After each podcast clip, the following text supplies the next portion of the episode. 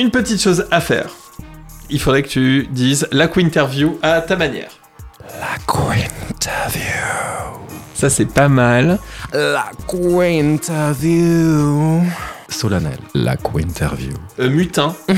La interview. Euh, colère. Fais-moi la interview colère. Oh, la interview là Et une interview joyeuse. 3, 2, 1.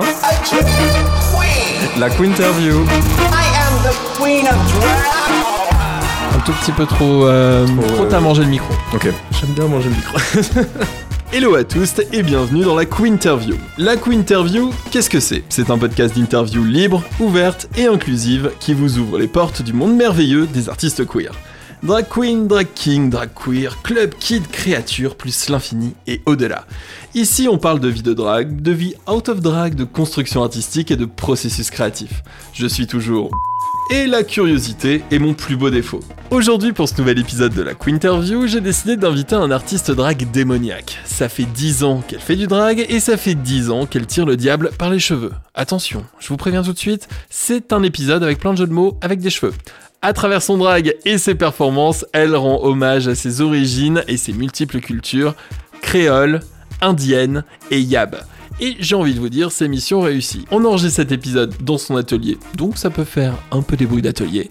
Bienvenue pour ta interview, Shenara Tanjabi.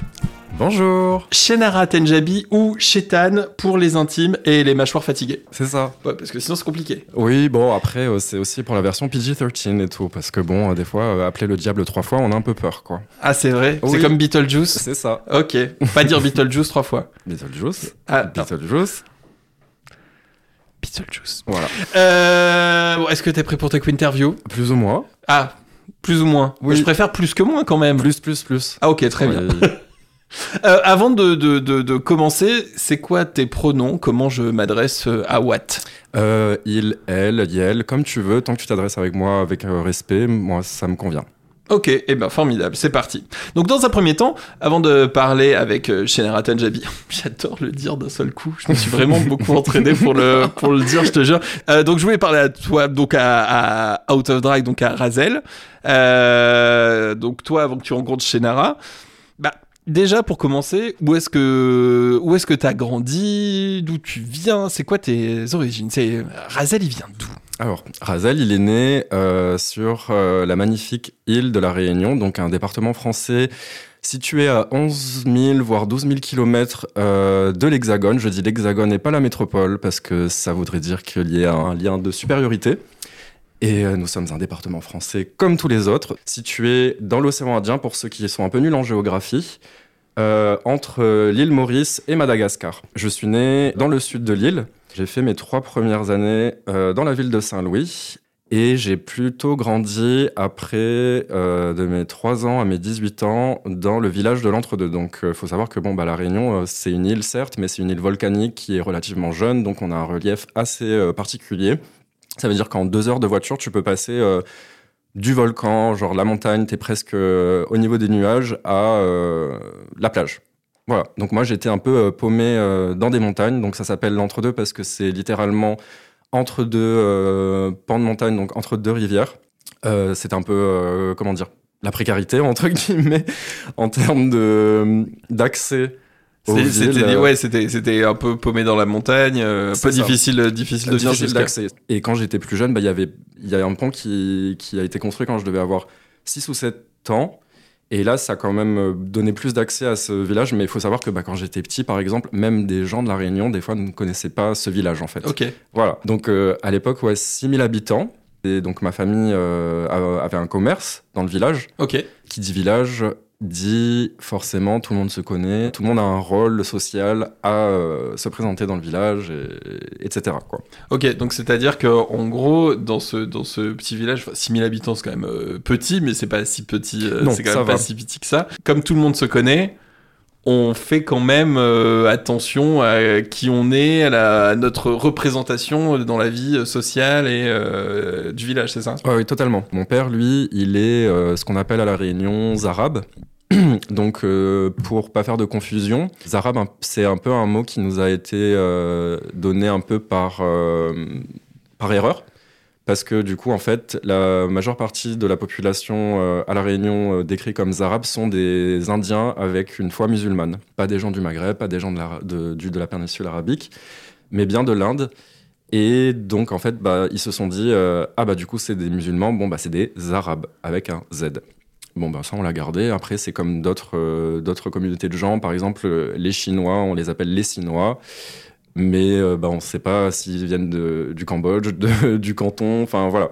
Il y a aussi beaucoup une population, euh, une autre population indienne, donc euh, tamoul, qu'on appelle les Malbars. Ok. Ma mère, elle, elle est Yab. Donc c'est les Yab, c'est ce qu'on appelle les blancs des hauts donc euh, dans les montagnes, qui sont euh, venus euh, à la Réunion en étant donc paysans pauvres pour essayer de, trouver des nouvelles terres, voilà, essayer de se, voilà, se refaire. Donc les Yabs sont relativement, ressemblent relativement à des, métropolitains. Enfin, il y a quand même entre créoles, genre on peut reconnaître un peu hmm. cette différence, mais ça reste, je pense, subtil pour des gens en hexagone, quoi. Donc tes, parents ont des, origines, on va dire, euh, différentes. Et, euh, et, alors toi, euh, comment, comment tu grandis comment, comment ça se passe un peu ta vie de, de jeune, de jeune garçon?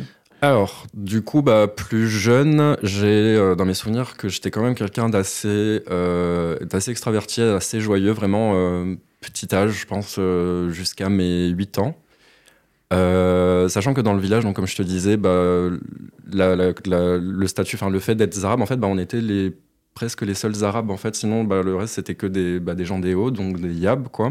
Même si bah, du coup on était, euh, nous les enfants on était métis quoi. Donc euh, bon après faire la réunion, le terme créole, bah, le métissage on est tous métis parce que c'est un peu compliqué de remonter sur les origines de chacun et chacune d'avoir bah voilà ses yeux rivés un peu sur la famille et tout c'était un peu compliqué euh, ça mettait la pression ça mettait la pression et puis c'était surtout à la maison nous on nous disait bah, de toujours de, se tenir à carreau d'être droit dans les baskets etc pour ne pas ternir l'image de la famille donc, il euh, faut savoir qu'à La Réunion, il y a beaucoup aussi cette, euh, cette pression familiale où, en fait, quand tu sors, tu représentes forcément la famille. Parce que bah, généralement, les gens te connaissent par rapport à fils de, euh, fille de. Mais t'étais un peu, c'est-à-dire que t'étais un peu coquin, t'étais un peu blagueur, tu faisais des petites bêtises? Ah oui, moi je faisais un peu des petites bêtises, mais pas non plus des choses répressibles, quoi. Mais euh, c'était plus après mon insertion avec euh, d'autres enfants, l'effet d'essayer de, de, de, me faire d'autres amis, vu le statut des parents, bah, qui était un peu compliqué parce que forcément, euh, on est le fils du commerçant, le fils de ceci. Ben, c'était pas, pas pour se faire des, voilà, faire, se faire des amis, c'était, c'était compliqué. Forcément, bah, s'il y avait des rancœurs d'une famille à une autre, ben, ça se transposait dans les relations avec les enfants. Donc, toi, t'étais là en mode genre, mais moi, j'ai rien fait le, le, mec il veut pas jouer avec moi parce que bah, ses parents lui ont dit joue pas avec lui parce que c'est le fils d'un tel, tu vois. Ok. Voilà. Du coup, bah, relativement seul dans le village. Euh, à partir de ouais, genre 8-9 ans, bah, je pense qu'en grandissant, j'ai compris un peu plus euh, des choses bah, sur ma différence. Déjà sur ma sexualité, j'ai appris assez tôt bah, que j'étais homosexuel comment euh, dire, vivre, assumer euh, le fait d'être homosexuel euh, en étant dans un foyer créole déjà. Alors à la Réunion, bon, c'était quelque chose qui était très, enfin c'était quelque chose qui est très très très caché, très peu parlé, et d'autant plus d'être un arabe homosexuel. Ça, c'était aussi. Oui, parce que j'imagine arabe homosexuel et puis t'es pas euh, proche d'une grande ville, t'es dans un village. Je suis dans un village, c'est ça. En fait, bah, j'étais un peu euh, seul face à tout ça, quoi. Mais dans un autre sens, en fait, le fait d'apprendre mon homosexualité, ça m'a pas du tout posé de problème. J'ai tout de suite accepté ça. Je me suis dit, oh, bon, bah, écoute, c'est comme ça, c'est comme ça. Le plus dur, ça a été vraiment en fait de cacher ça pour ma sécurité, ma propre sécurité en fait. Ok. Sachant que je ne saurais pas euh, si euh, mon père euh, l'apprenait ou ma mère, qu'est-ce qui serait passé? Est-ce que bah, je me serais retrouvé à la rue? Quelles auraient été mes ressources pour pouvoir vivre pleinement mon identité quoi? Au moment où tu te rends compte que tu es homo et ça peut être compliqué, tout de suite tu mets en place des systèmes pour te protéger entre guillemets? Oui, oui euh, bah oui, après dans le jeu social. Et puis ça, d'une certaine manière, bah, je l'ai eu depuis jeune, toujours à essayer de faire semblant pour euh, donner bonne figure. Donc en fait, ça a toujours été bah, jouer un personnage euh, en sortant de la maison. Donc euh, voilà. Ok, donc tu faisais, tu faisais tout je faisais pour, pour justement qu'on se pose pas de questions pour toi et pour passer un peu inaperçu. Exactement. J'imagine avec un caractère comme le tien, ça n'a pas dû être facile. Bah après, j'ai beaucoup changé parce que c'est vrai que j'avais beaucoup la peur qui, était pesante euh, autour de moi dans tout ce que je faisais. J'avais toujours cette peur de si mes parents l'apprennent, Euh, quelles sont mes ressources Je suis sur une île, euh, genre je peux pas m'échapper, enfin, de fuck quoi. Ça m'a beaucoup changé dans mon enfance. Du coup, je suis passé du, petit garçon joyeux, hyper curieux, à quelqu'un de très introverti, très complexé, très euh, déprimé. Ouais, bah, j'ai connu la dépression assez jeune, voilà, euh, 9-10 ans, euh, j'étais en dépression. Et ça, tes parents s'en sont rendus compte, je le savais euh Alors, est-ce qu'ils s'en sont rendus compte? Ben, ils ont mis plus ça sur la faute. Bah, c'est, ils rentrent dans l'adolescence. tous les adolescents sont comme ça. Donc, ils essaient pas forcément de voir le mal-être. Et puis, je leur donnais pas non plus les clés de, de voilà. De ce qui allait pas qui- et pourquoi ça allait pas. Exactement. Puis, je pense que c'était des choses qui, qui étaient un peu euh, dépassées parce que on est quand même nous une génération, je trouve, euh, en termes généraux, je parle même pour les gens dans- Mhm. en hexagone, bah les années 80, les personnes nées dans les années 90, il y a eu un shift énorme entre euh, la génération de nos parents et la nôtre, où on est un peu entre ces deux, euh, ces, voilà, ces- ces- ces deux époques. On, on a les, les, les mœurs, les normes, etc. d'avant, et en même temps, on a aussi bah, ces nouveaux moyens de communication, ces nouveaux médias, etc., qui nous apportent une euh, plus grande compréhension du monde, etc. Donc on est vraiment euh, entre les deux, entre les deux mondes, quoi. Et euh, je pense que d'une certaine manière, oui, c'était clairement les médias, Internet qui m'a sauvé, ou de me dire, bah en fait, je suis pas seul, donc euh, faut que je m'accroche pour pouvoir avoir les moyens de partir et puis vivre librement ma réalité, enfin qui je oui, suis. ta, quoi. ta, ta vie. et, euh, Qu'est-ce qui t'a, qu'est-ce qui t'a, qu'est-ce qui t'a sauvé parmi tout ça et qui t'a permis de, de te sentir euh, représenté, de dire oh, je suis pas tout seul. Bah, quand j'étais plus jeune, je regardais beaucoup de beaucoup de comment on appelle ça euh, beaucoup de de, de, de, de- shonen ai là des boys love du coup les mangas euh, d'histoire d'amour entre garçons Ok. du coup j'étais là en mode genre ah bah ça c'est cool c'est possible je me reconnais euh, ça me fait quelque chose donc euh, bah, j'étais aussi plongé beaucoup là-dedans beaucoup dans les fanfictions euh, en termes de séries à force de faire des recherches, voilà, tu tapes le mot-clé gay, voilà, juste gay, Karine Marchand. Tu vas sur les méandres d'internet, tu te perds, tu te perds, et puis bah, je me suis retrouvé à trouver des séries comme Noah's Ark. Euh, Qu'est-ce que j'ai regardé Euh, Queer as Folk aussi Ouais. à l'époque. Bah, les forums de discussion et puis aussi beaucoup de profils de personnes euh, que je pouvais voir sur euh, Skyrock, MySpace, etc. Principalement des personnes aux États-Unis qui avaient une identité visuelle hyper forte dans ce qu'ils représentaient. Et ça, ça m'a toujours attrayé. Du coup, bah, je me suis fait vite un compte pour suivre ces, ces personnes queer et comment unapologetic. Alors comment on pourrait expliquer MySpace à ceux qui n'ont pas connu MySpace? Comment Parce ça, t'as pas connu MySpace? Moi j'ai connu MySpace. Mais MySpace, euh, c'était une sorte de réseau social euh, basé sur la musique. À l'origine, un À peu, ouais. c'était quand même très très euh, musique avec des profils. On pouvait mettre un peu nos playlists, les musiques qu'on aimait bien, etc. Mhm. On se créait un profil Oui. et c'était très très arty. Très, euh, très vers l'art, euh, vers la photo, euh, voilà Oui, les oui. groupes de les groupes de, de- de- les groupes et les artistes avaient tous un MySpace c'était vraiment l'endroit où il fallait Oui, oui, c'est ouais. ça. Tu avais aussi ce- cette possibilité, une des rares possibilités de pouvoir mettre ton propre contenu euh, photo aussi. C'était euh, c'était pour ça que ça a beaucoup marché parce que je pense que sur les forums, etc., à l'époque, il y avait que du texte. Donc, euh, de, de pouvoir ajouter voilà, des photos, de pouvoir aussi alimenter, personnaliser un peu ton interface pour, à, ta façon, ça, ça, ça a dû révolutionner euh, un peu tout ça. Et puis, bon, je pense que c'est clairement l'ancêtre euh, du réseau social, hein, MySpace. Et bah, tu me disais, euh, qu'est-ce que tu dirais aux gens qui connaissent pas MySpace? Ouais, moi, c'est comment ça, tu connais pas MySpace? Ouais Mais ouais, bah, MySpace, c'est un peu, par exemple, c'est là où bah, Jeffree Star a percé, en fait. Il a commencé à percer, par exemple. Euh, bah, là où j'ai commencé aussi à voir euh, toutes les, euh, les personnalités euh, extravagantes, exubérantes. notamment, moi, j'étais beaucoup adolescent dans cette période de scene queen, scene queer, emo, tout ça.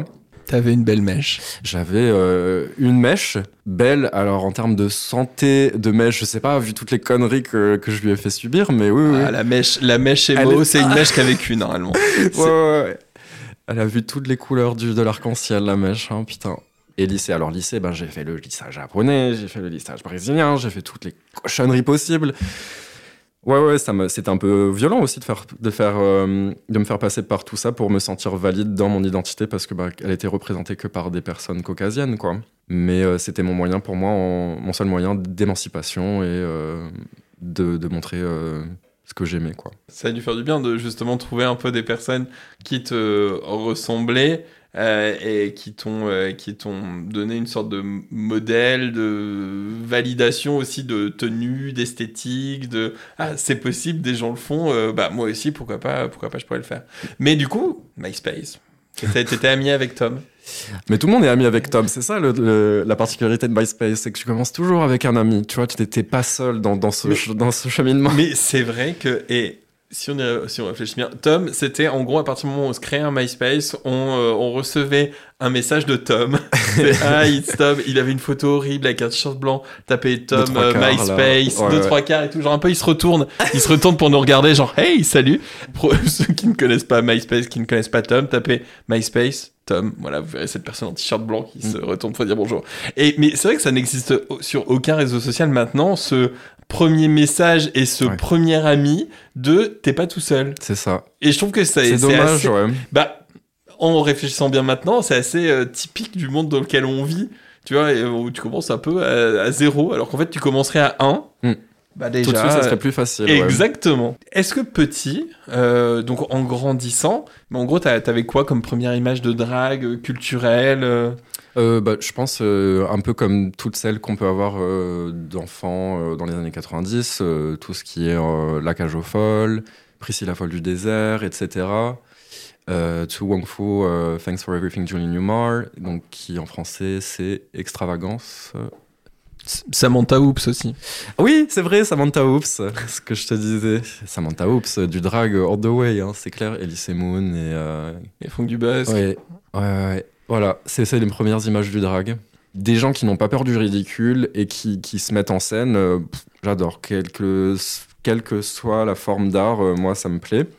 J'adorais regarder ça, mais je me projetais pas forcément dans. Mhm. Voilà, tout simplement. Jeanne, ça a été quoi ta plus grande frustration? Oh je pense que j'étais euh, frustré sur euh, plein de niveaux en étant jeune, ben, de pas avoir euh, un espace pour partager qui j'étais, parce que comme je te disais, ben, j'étais assez seul tout le long de ma scolarité jusqu'au collège, mais arrivé en, troisième, ben, du coup j'ai dû changer de, collège parce que c'était plus possible. Et bah, je suis parti en ville du coup, et c'est vraiment là où j'ai commencé un peu à trouver un peu des personnes qui, me ressemblaient un peu plus, qui étaient aussi en décalage avec ce qu'on attend euh, d'une personne euh, créole en fait. Et donc en fait, on s'est tous retrouvés euh, dans, à faire un espèce de melting pot de, de, de, de hippie, de gothique, d'émo, de tectonique. Enfin, c'était tous les reclus de la société se retrouvaient ensemble en fait. C'était euh, la fontaine des innocents à Châtelet. quoi. Exactement, on avait la fontaine des Innocents, mais nous du coup c'était le front de mer de Saint-Pierre. Ah, le front de mer de Saint-Pierre, que de souvenirs. Ce qui est, ce qui est marrant, c'est que tout le monde a eu ça, en fait. Tout le Oui. monde a eu, en fait, Ouais, cet endroit, peu importe la, la, la ville, l'endroit où il a grandi, ce- ces endroits où tout le monde se réunit un Mm. peu. euh, venez comme euh, vous êtes, mais pas trop normal non plus. Ouais, pas la normalité, ça nous fait chier. Très melting pot, comme tu Ah disais. oui, oui, oui. C'est vraiment, c'est pas euh, juste une, un seul type de personne qui suit un courant, c'était plein de courants ensemble. Exactement. Et C'est vrai que la, la technonique, euh, j'ai envie de dire, elle fait du bien et du mal.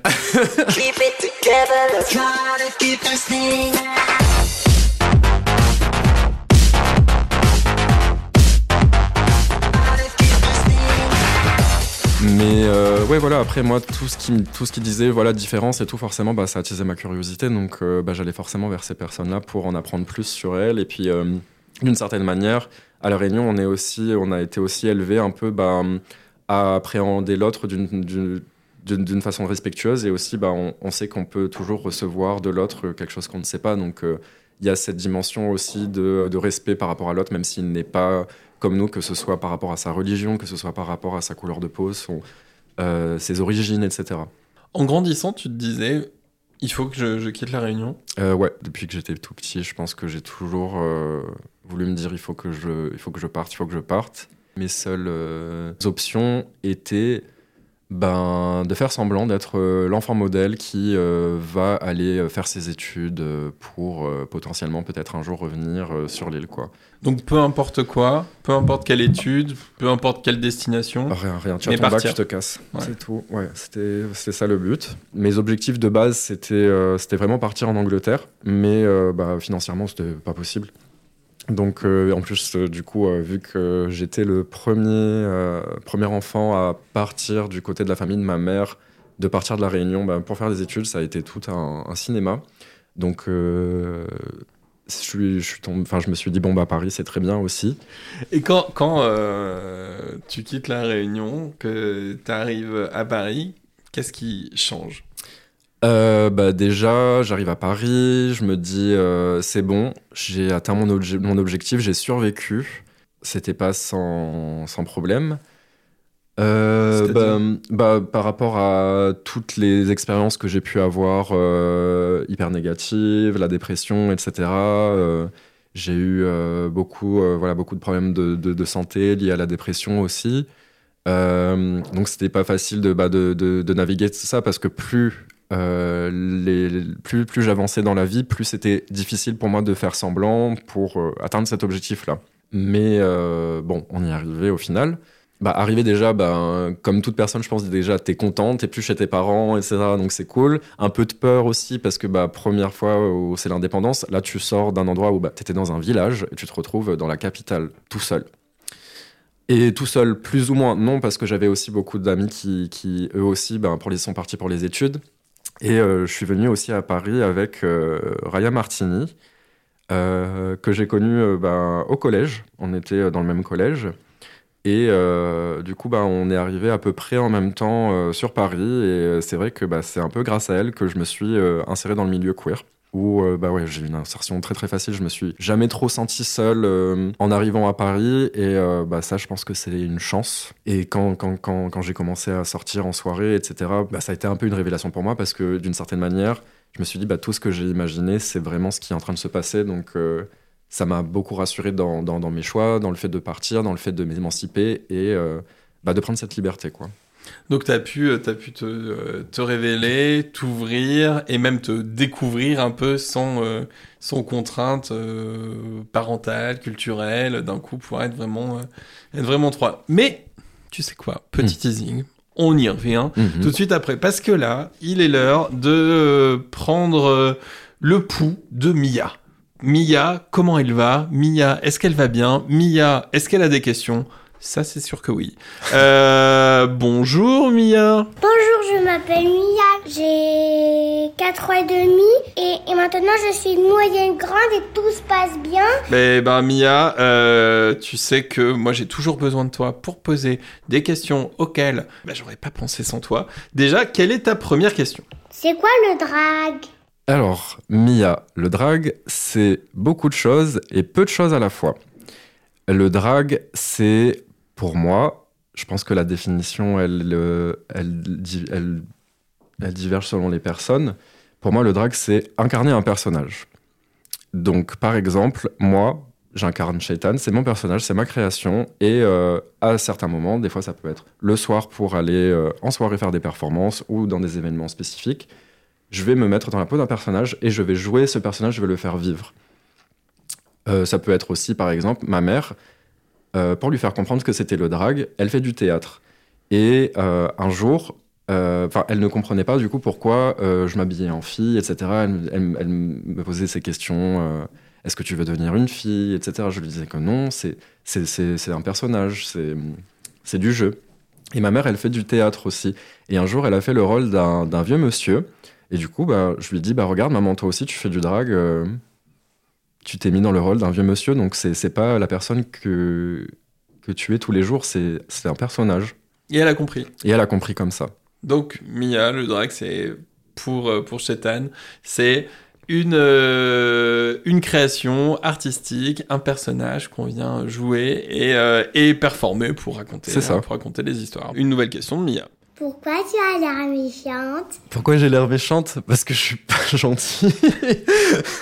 Parce que c'est vrai que Shetan, quand on regarde un peu ses euh, les photos sur Instagram, etc., elle a l'air un peu vilaine. ah bah j'espère. Ah, donc c'est le but C'est le but, oui. Ah bah, Bah, tu vois, Mia, très bonne question. Tu vois, Mia, des fois, il y a des gens, ils aiment bien, euh, euh, ils aiment bien les princesses, ils aiment bien euh, quand c'est tout sourire, etc. Bah, moi, je préfère les méchantes, par exemple, dans, dans, dans les films et tout, je préfère les méchantes. Dans les jeux vidéo, je préférais toujours les méchantes parce que je trouvais que c'était les plus mieux habillées, les, les, les, les plus apprêtées, et puis qu'elles avaient aussi cette, cette force, etc. Euh, et puis, c'est vrai que généralement, les, les, les méchants, si on les prend, si on prend le problème un peu plus loin, généralement, ils ont toujours euh, un but et ils sont toujours mal compris dans la société. Donc je pense que c'est d'une certaine manière pour ça que je me suis un peu euh, vu comme un, méchant parce que j'ai ma, vision, j'ai mes objectifs qui bah, les autres ne comprennent pas en fait et rejettent ça. Donc euh, au lieu d'essayer de, de, de faire comme les autres et d'être malheureux, j'ai décidé d'être moi-même. Très bien. Donc, c'est pour ça que Chétan a l'air méchante. Une nouvelle question, Mia. Pourquoi je t'appelle Chétan Alors, je m'appelle Shaitan parce que quand j'étais petit, je faisais des bêtises, comme tous les enfants. Et du coup, bah, mon père, bah, pour me reprendre un petit peu, bah, c'était un petit peu le, le- la petite blague, quoi. Genre, euh, t'es un shaitan, quoi. Genre, euh, t'es un diable. C'était ton surnom de petit, quoi. Bah, c'était surtout le surnom euh, quand je, je faisais des conneries, quoi. Donc, euh, bonjour papa, c'est grâce à toi que euh, bah, je m'appelle Shaitan maintenant. voilà. Mais alors, c'est pas que Chétan, parce qu'il y a Chétan et il y a. Shenara Tanjabi. Pourquoi? Alors, parce que du coup, de base, vraiment, l'objectif c'était de naviguer av- en tant que shaitan. Et à côté, c'est vrai que bah, du coup, bah, d'être dans l'hexagone, les gens associent forcément bah, donc shaitan euh, arabe euh, bah, au Maghreb ou au pays arabe. C'est pas mes origines et euh, j'avais aussi envie de mettre en avant le fait que l'islam, c'est un peu la religion, une des religions les plus étendues dans le monde. Et donc voilà, moi en tant que créole et indien, j'avais envie d'inventer, d'avoir des sonorités indiennes. Donc, Shenara Tanjabi, c'est un nom inventé avec des sonorités indiennes pour euh, un peu le, le foutre dans la gueule des gens en mode genre, euh, je m'appelle Shenara Tanjabi, mais tu peux m'appeler Shaitan. Enfin, si les gens ont la curiosité, la discussion peut euh, s'ouvrir et là, je peux leur parler un peu de, bah, de qui je suis. Euh, Mia, une nouvelle question. C'est quoi ton métier? Alors Mia, euh, là depuis un an et demi, bah, je vis euh, exclusivement du drag et euh, de faire des perruques. Donc euh, bah, je suis perruquier, ça veut dire que bah, ce que tu vois sur euh, ce que je porte euh, avec mon personnage, etc., bah, c'est moi qui l'ai fait. Et euh, bah, je me suis mis aussi à le faire pour d'autres personnes qui, qui, n'arrivent pas forcément à le faire. Donc elles font appel à mes services pour, euh, pour leur créer la coiffure de leurs rêves. Moi, j'aime faire les trucs hyper camp, hyper explosés, beaucoup de volume. euh, je préfère faire des choses qui sortent de l'ordinaire plutôt que de, se baser sur euh, des proportions euh, qu'on verrait dans la vie de tous les jours, quoi. Mia, elle adore les perruques. Donc, euh, Mia, tu pourras passer une commande euh, auprès de Chétan si tu as envie d'avoir une, une belle perruque euh, pour être une belle princesse ou une princesse gentille ou une princesse méchante. Ah, moi, On je ne fais, les, pas. je fais les deux. Après, je, je m'adapte en les deux. fonction. Il est versatile de la perruque. eh bien, merci beaucoup, Mia. À très bientôt. Bisous, Mia. Oh bisous Gros bisous. Merci, Mia, et merci à ses parents, Alice et Gilles, d'avoir permis à Mia de se poser toutes ces questions. Ça va, ça t'a plu? Super, C'est pertinent, hein n'est-ce pas? Ah ouais. Euh, donc, avant les questions de Mia, tu nous racontais bah, ton arrivée à Paris et à quel point bah, ça t'avait fait du, du bien aussi pour euh, t'exprimer en tant que toi-même euh, et sans, sans, sans contrainte, sans, sans, sans, sans barrière. Quand et comment est-ce que le drag rentre dans ta vie euh, parisienne? Donc bah, c'est vraiment en arrivant sur Paris où euh, bah, je commençais à aller en soirée. Au fur et à mesure, je commençais à me faire des petits looks et tout pour aller aux soirées, notamment bah, les trous biches, les flash cocottes, etc. Et euh, bah, l'idée germait aussi de plus en plus. Mais bon, avec un salaire d'étudiant, c'était un peu compliqué. Donc en fait, c'était au fur et à mesure, soit je prends euh, des vieux trucs de maquillage euh, quand j'avais des potes qui passaient en mode genre, ah bah tu m'as dit que tu voulais faire ça, bah tiens, j'ai ça et tout, prends ça, prends ça, récupérer, commencer à récupérer les trucs, etc. Et euh, bah, c'est vraiment en 2013, un an, un an et demi après que je suis arrivé à Paris, où bah, euh, une amie m'a mis en drague euh, pour la première fois. Et c'était comment? Et c'était comment? Bah c'était pas mal du tout. Franchement, non, c'était cool, c'était cool. Les sourcils étaient un peu plus, un peu trop hauts pour de là où ils devaient être, mais euh, l'expérience était super plaisante et tout. Bah, du coup, c'était un... elle m'a maquillée et en fait, bah, j'attendais qu'elle finisse de maquiller avant de voir le résultat final. Et du coup, je vais dans le miroir Et là, bah, du coup, genre, euh, grosse montée d'émotions qui monte et tout. Enfin, tu vois quelqu'un qui n'est pas toi en face. Tu essaies dans ton esprit de te dire, je vais bouger la main. Et en fait, tu vois quelqu'un qui n'est pas toi qui bouge la main. Donc, expérience extrêmement bizarre. Je pense que ça fait ça un peu à tout le monde. de Waouh, waouh, waouh, genre, euh, tu as l'impression de sortir de ton corps et de voir quelqu'un, euh, enfin, de contrôler quelqu'un d'autre. Donc, euh, là, tu commences à comprendre qu'il y a une autre dimension que juste euh, le déguisement, où là, vraiment, ben, je pense que c'est de là où aussi on tire euh, le pouvoir quand on est en drague et la confiance, euh, l'énergie, etc. C'est ben, vraiment de se dire, bah, là, je sors de moi et, et je peux tout faire, quoi. T'as pleuré? J'ai pleuré, oui, alors intérieurement, bon, je vais pas Bah, ruiner on le maquillage. Bah non, ce serait quand même dommage. Bah, Ouais, je vais- bah, On va pas ruiner le maquillage quand même. un peu de respect. Du coup, on même. était là. ouais, aspire, aspire. Mais ouais, ah oui, euh, montée d'émotion de ouf et tout. C'était un des rares moments où je me suis dit, euh, enfin, c'était une évidence en mode genre, bah, c'est ça, c'est ça que tu vas faire en fait. Et C'est ça qui manquait à ta vie. c'est ça qui manquait à ma vie dans le sens où euh, bah, j'étais assez curieux, je faisais beaucoup de choses. Mais c'était là où je me disais, ben en fait, c'est un instrument où je- que je vais pouvoir utiliser pour exprimer beaucoup de choses. Et beaucoup de choses que j'aime et, et exprimer, exprimer un peu mon histoire, en fait. Donc c'est vraiment l'outil le plus complet que j'ai trouvé à ce jour pour euh, m'exprimer. En 2013, c'était quoi la scène drague Alors, bah, la scène drag 2013, c'était beaucoup de jeunes comme moi qui, qui essayaient de, bah, de commencer à se lancer. Et il y avait d'autres queens qui étaient aussi présentes, mais il n'y avait pas ce système de, comme on connaît actuellement, euh, de euh, performance en fait. C'était très rare de, de- de dire, bah là, tu vas à un drag show en fait. C'était plus, tu vas à une soirée gay, queer, et euh, ah bah il y a une drag qui, qui danse à côté du DJ. Donc c'était la seule façon qu'on avait de voir en fait euh, des drags en fait. Du C'était gogo, euh, ouais. du gogo, voilà, de- on danse à côté du DJ. Ce système de performance, on le voyait beaucoup plus chez les transformistes par exemple, où là bah tu vas voir un show de transformistes, tu vas voir c'est son show, etc. Donc c'était un peu à, à faire quoi, donc à, à créer. Et donc, 2014, Oui. Tu rencontres un banc de morue. Comment euh, Alors non, 2004, c'était oui 2014, 2015. Donc euh, je commence à sortir un peu en soirée, je commence à rencontrer euh, les dragues, la nouvelle génération de dragues qui, qui émerge. Puis je me lie d'amitié avec bah, une personne qui s'appelle Medusa, qui arrive fraîchement à Paris, voilà 2014-2015. Et du coup, bah là tout de suite, on clique. Euh, on a les mêmes références, on a les mêmes goûts musicaux, on a les mêmes envies. Par le biais de Medusa, je rencontre aussi une drague qui s'appelle Baba. Et euh, du coup, on a tout un peu ce même esthétique de femme sévère, euh, inapprochable. Pour s'amuser, on va, on, va, on va lancer un gang. Du coup, on est acariâtre, mauvaise, méchante. On est les morues, quoi. House of Moru, voilà, c'est né de ça. Et au fur et à mesure, un peu bah, du temps qui passait, des années, j'avais aussi euh, des amis dans mon cercle que j'ai connus de, bah, de- des soirées d'avant, des flash cocottes, etc. Donc, euh, notamment bah, une drague qui s'appelle Parisaire avec euh, Malibu. Euh, on a eu aussi Philippe, The Miss Drinks. Et en gros, cette house, elle vous servait un peu à, à quoi à, à toutes? Alors, déjà, de, base, en fait, on a vraiment fait cette house-là pour s'amuser. On va faire la fête, on va essayer de, passer des bonnes soirées, euh, vraiment d'être euh, hyper imposante pour avoir des verres gratuits. Voilà, le but, c'était on s'amuse, on s'amuse, on s'amuse, il n'y avait rien de professionnel.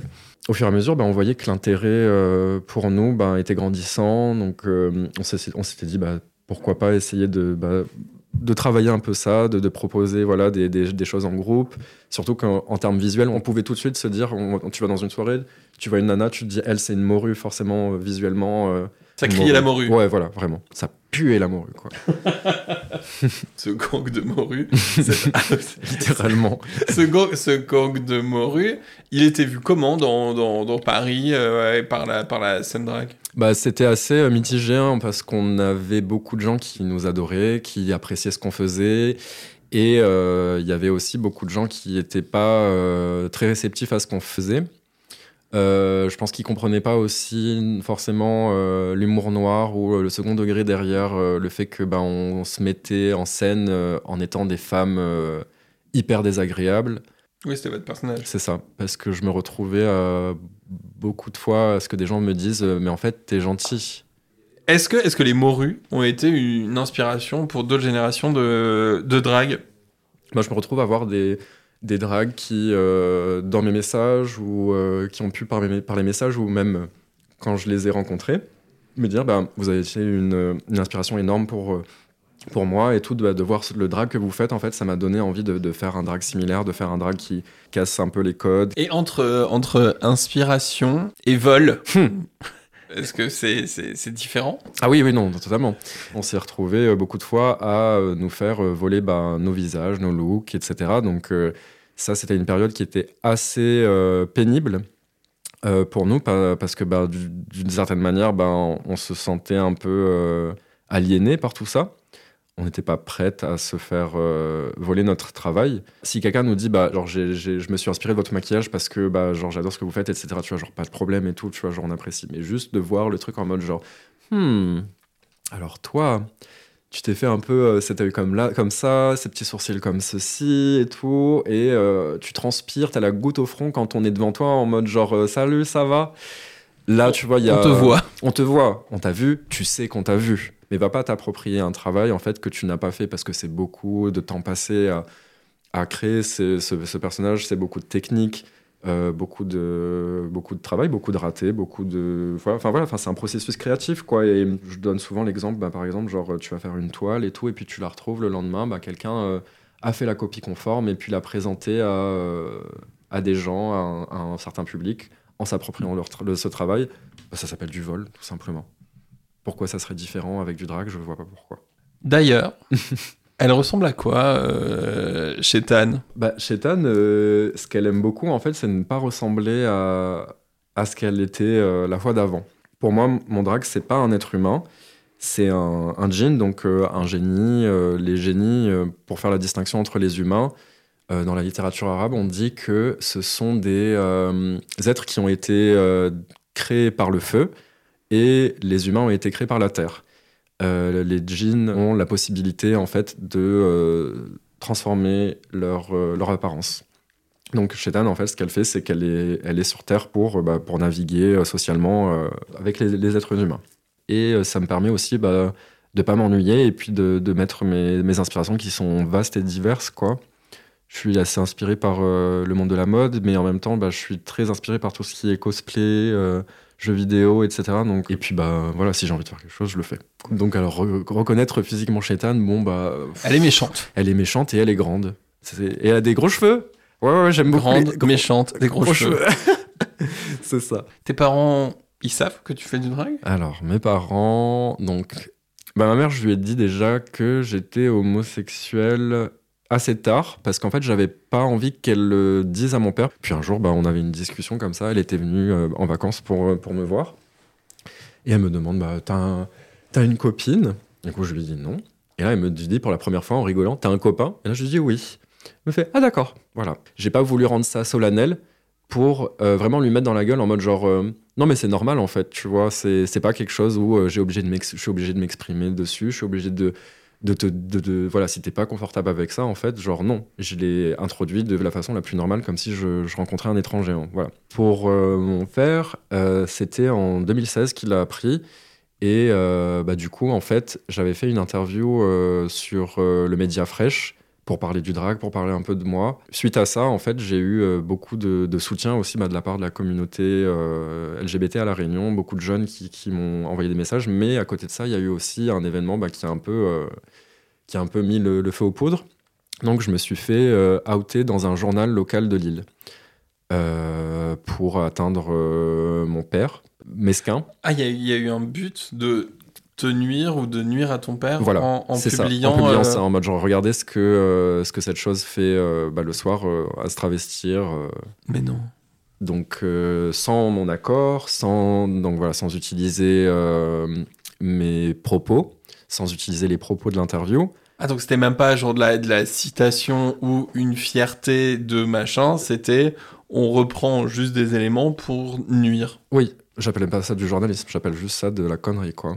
Et du coup, bah, j'ai j'ai- un appel de ma mère qui me dit bon, ben là, il va falloir que tu aies une discussion avec ton père, euh, qui n'a pas eu lieu au final. Ben, je pense que bon, y a un moment- bah, il a accepté ça et puis j'ai arrêté de le cacher quoi. Donc euh, là, bah, par exemple, quand je le vois, genre, euh, on parle de, bah, je lui parle de mon atelier, de, l'entreprise, etc. Bah, des fois, il essaie quand même de me dire tu veux pas reprendre, reprendre le commerce et tout. Là, je dis là. En soi, c'est pas mais mon but professionnel, tu vois. Genre, merci de me donner cette possibilité.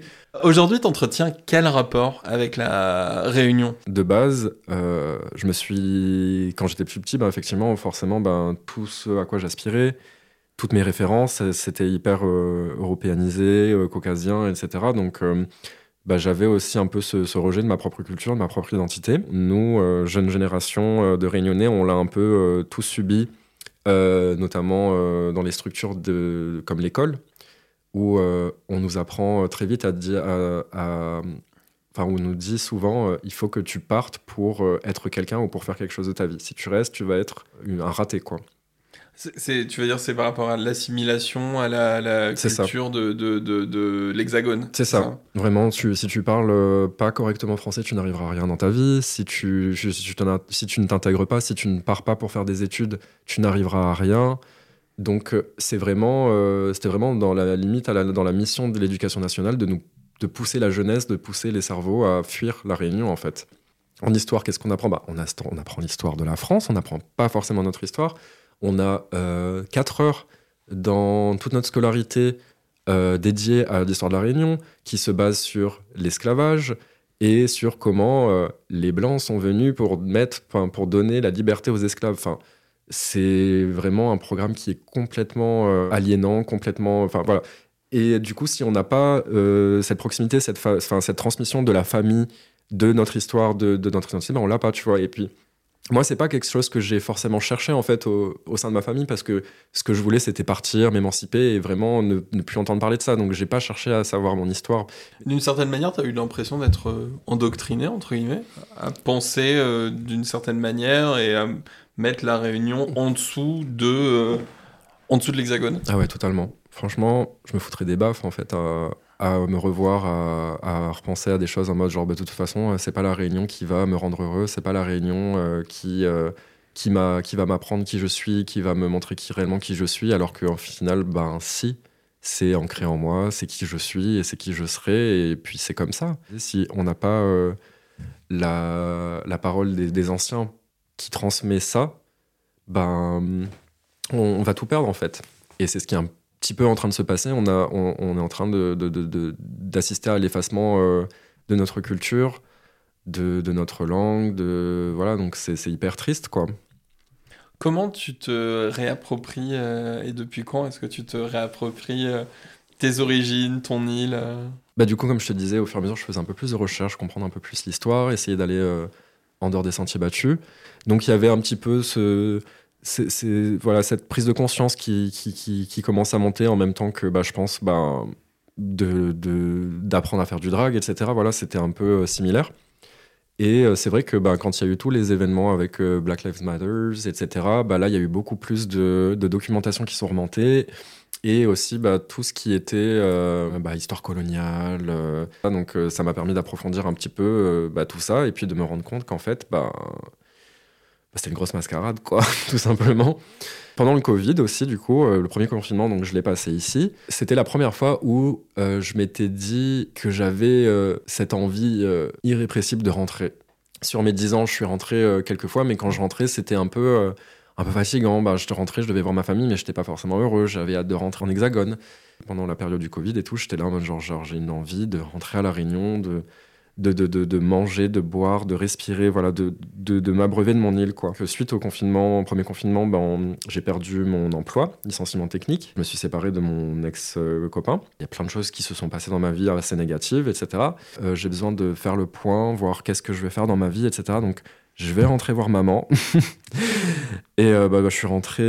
euh, ça m'a beaucoup aidé à prendre le temps voilà, de, de me dire bah, je vais faire des choses que je me laissais pas l'opportunité de faire. Par exemple, aller, euh, aller marcher dans la forêt, me perdre dans la forêt, aller à, la plage, rester, euh, voilà, écouter les sons, sentir les odeurs, me réimprégner de qui je suis, qui j'étais, etc. Parce que vraiment, bon, après tout ce qui s'était passé, je suis arrivé, j'étais un cadavre, quoi. J'étais blême, enfin, j'étais blanc, en mode genre, euh, on dirait que j'avais eu un mort, quoi.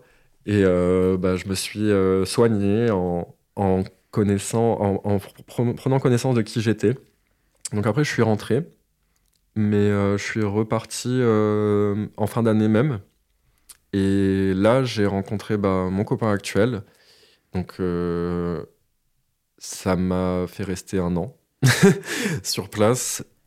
Voilà quoi. Et quand, tu es là-bas, comme tu es en réappropriation, entre guillemets, de ton, de ton île, de ta, de ta culture, qu'est-ce qui a, qui a changé là-bas? Faut savoir que euh, moi, quand je suis parti, c'était hyper, euh, hyper compliqué euh, bah, d'être homosexuel. Juste euh, le poids de la famille à La Réunion, c'est quelque chose qui est hyper pesant. Et puis, comme je te dis, c'est une île, tout le monde se connaît. Donc, forcément, ah oui, un tel, je l'ai vu tenir la main, embrasser quelqu'un dans la rue et tout, bah, ça va très vite. Donc, je pense que c'est une peur qui est relativement présente. L'homosexualité à La Réunion, en fait, elle se vivait malheureusement que de, de façon euh, purement sexualité. Euh, et sexualité, donc on, on consomme la sexualité euh, comme on peut la voir dans les médias, en mode toujours caché. Voilà, c'est on va rencontrer, on est homosexuel, on va rencontrer un autre homosexuel uniquement pour consommer, voilà, consommer la chair. Moi, c'est pour ça que je me suis pas reconnu dans ce, dans, dans ce schéma de, de rencontre et tout, et c'est pour ça que j'avais envie de partir parce que je me voyais pas me dire, bah, je vais aller dans la forêt pour aller rencontrer euh, forcément le prince charmant euh, au détour euh, d'un euh, Hmm. d'un arbre, quoi, tu vois, genre, non, ça, ça passe pas, c'est comme ça. Et du coup, en revenant à La Réunion, j'ai fait la rencontre d'une artiste queer qui, qui s'appelle, elle s'appelle Brandon Jarkara. Et et elle lançait son projet artistique euh, qui s'appelle qui s'appelle Requeer, qui elle a transformé en association pour euh, la lutte des, des droits LGBT et tout ce qui est euh, élément de décolonisation. Donc euh, je me suis engagé associativement avec cette personne pour, pour, pour faire des activités, pour faire des ateliers. On a pu faire un, un drag show. et c'est vrai qu'après, ça a mené des pistes de réflexion à pourquoi pas lancer une marche des visibilités.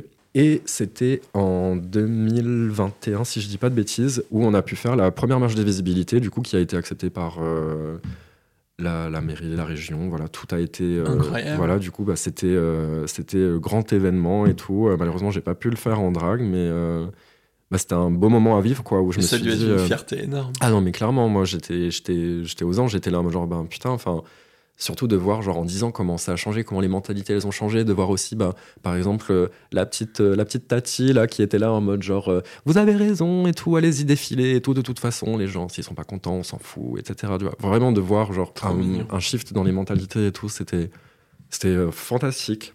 Là, ils en sont à la troisième cette année, j'ai pu y aller aussi. Et euh, il y a eu plein d'activités et tout. À, à- à côté, ben, voilà, ben, des, des diffusions de, de- de- de- de documentaires, de films, etc. pour euh, donner la possibilité un peu aux gens ben, de, de se renseigner sur la culture queer, etc., sur les identités. Ça, c'est formidable.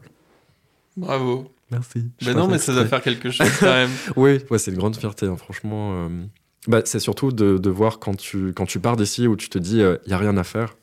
Il n'y a rien à faire, enfin, c'est impossible, tu vois. À, euh, tu reviens dix ans après et tu te dis, bah, en fait, euh, on a réussi à le faire, quoi. Donc, euh, ça donne encore plus l'envie. Ça me fait penser aussi à ces initiatives de Pride rural, de Pride, Pride des, des campagnes, c'est-à-dire se Bien sûr. réapproprier ses, ses origines parce que euh, et du coup et du coup le montrer fièrement. Et Ouais, ses origines sont là où on vit, Mm. euh, les spécificités de là où on vit et tout.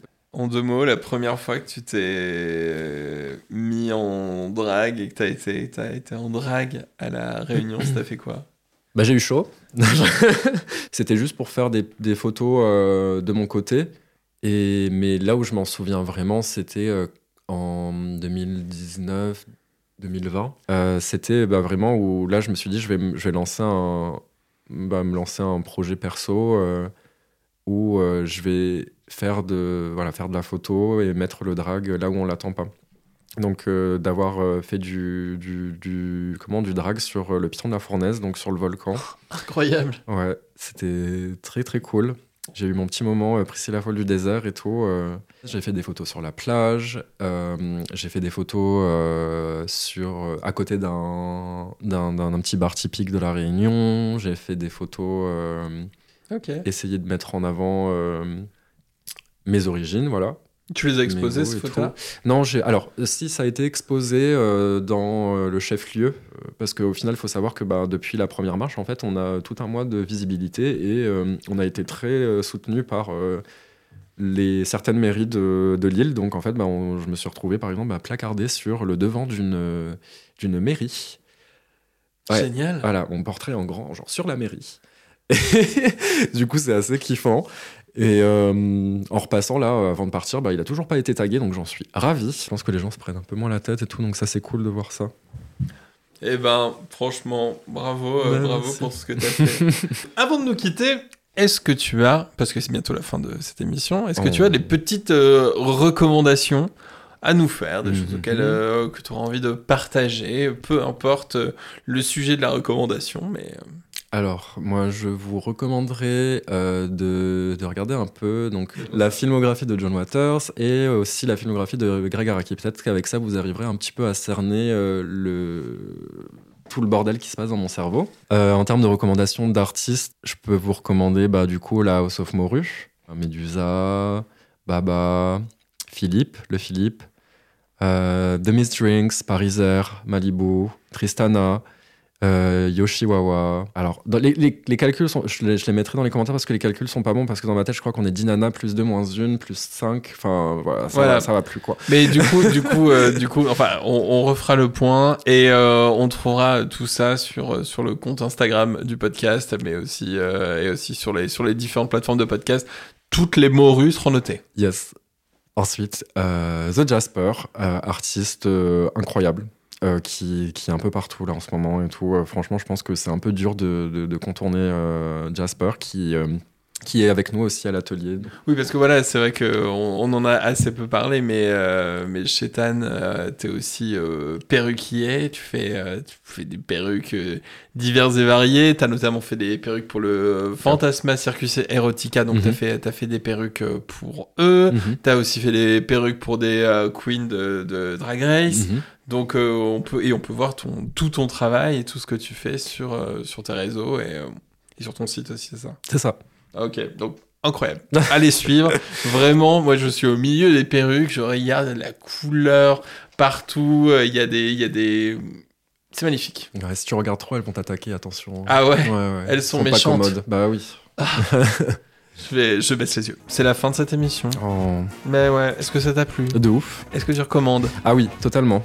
Eh bien, merci beaucoup. Merci beaucoup, Shenara Tenjabi, et merci à tous d'avoir suivi ce nouvel épisode de la Q-Interview. En attendant le prochain, si vous avez aimé, bah, likez l'épisode, abonnez-vous au podcast, suivez-nous sur les réseaux sociaux, donc à Shenara Tenjabi et aussi euh, la. En gros, faites tout ce que le monde moderne a fait de vous, et à bientôt pour une prochaine Q-Interview. Bye bye Bye Salut Queen. I am the queen of drag.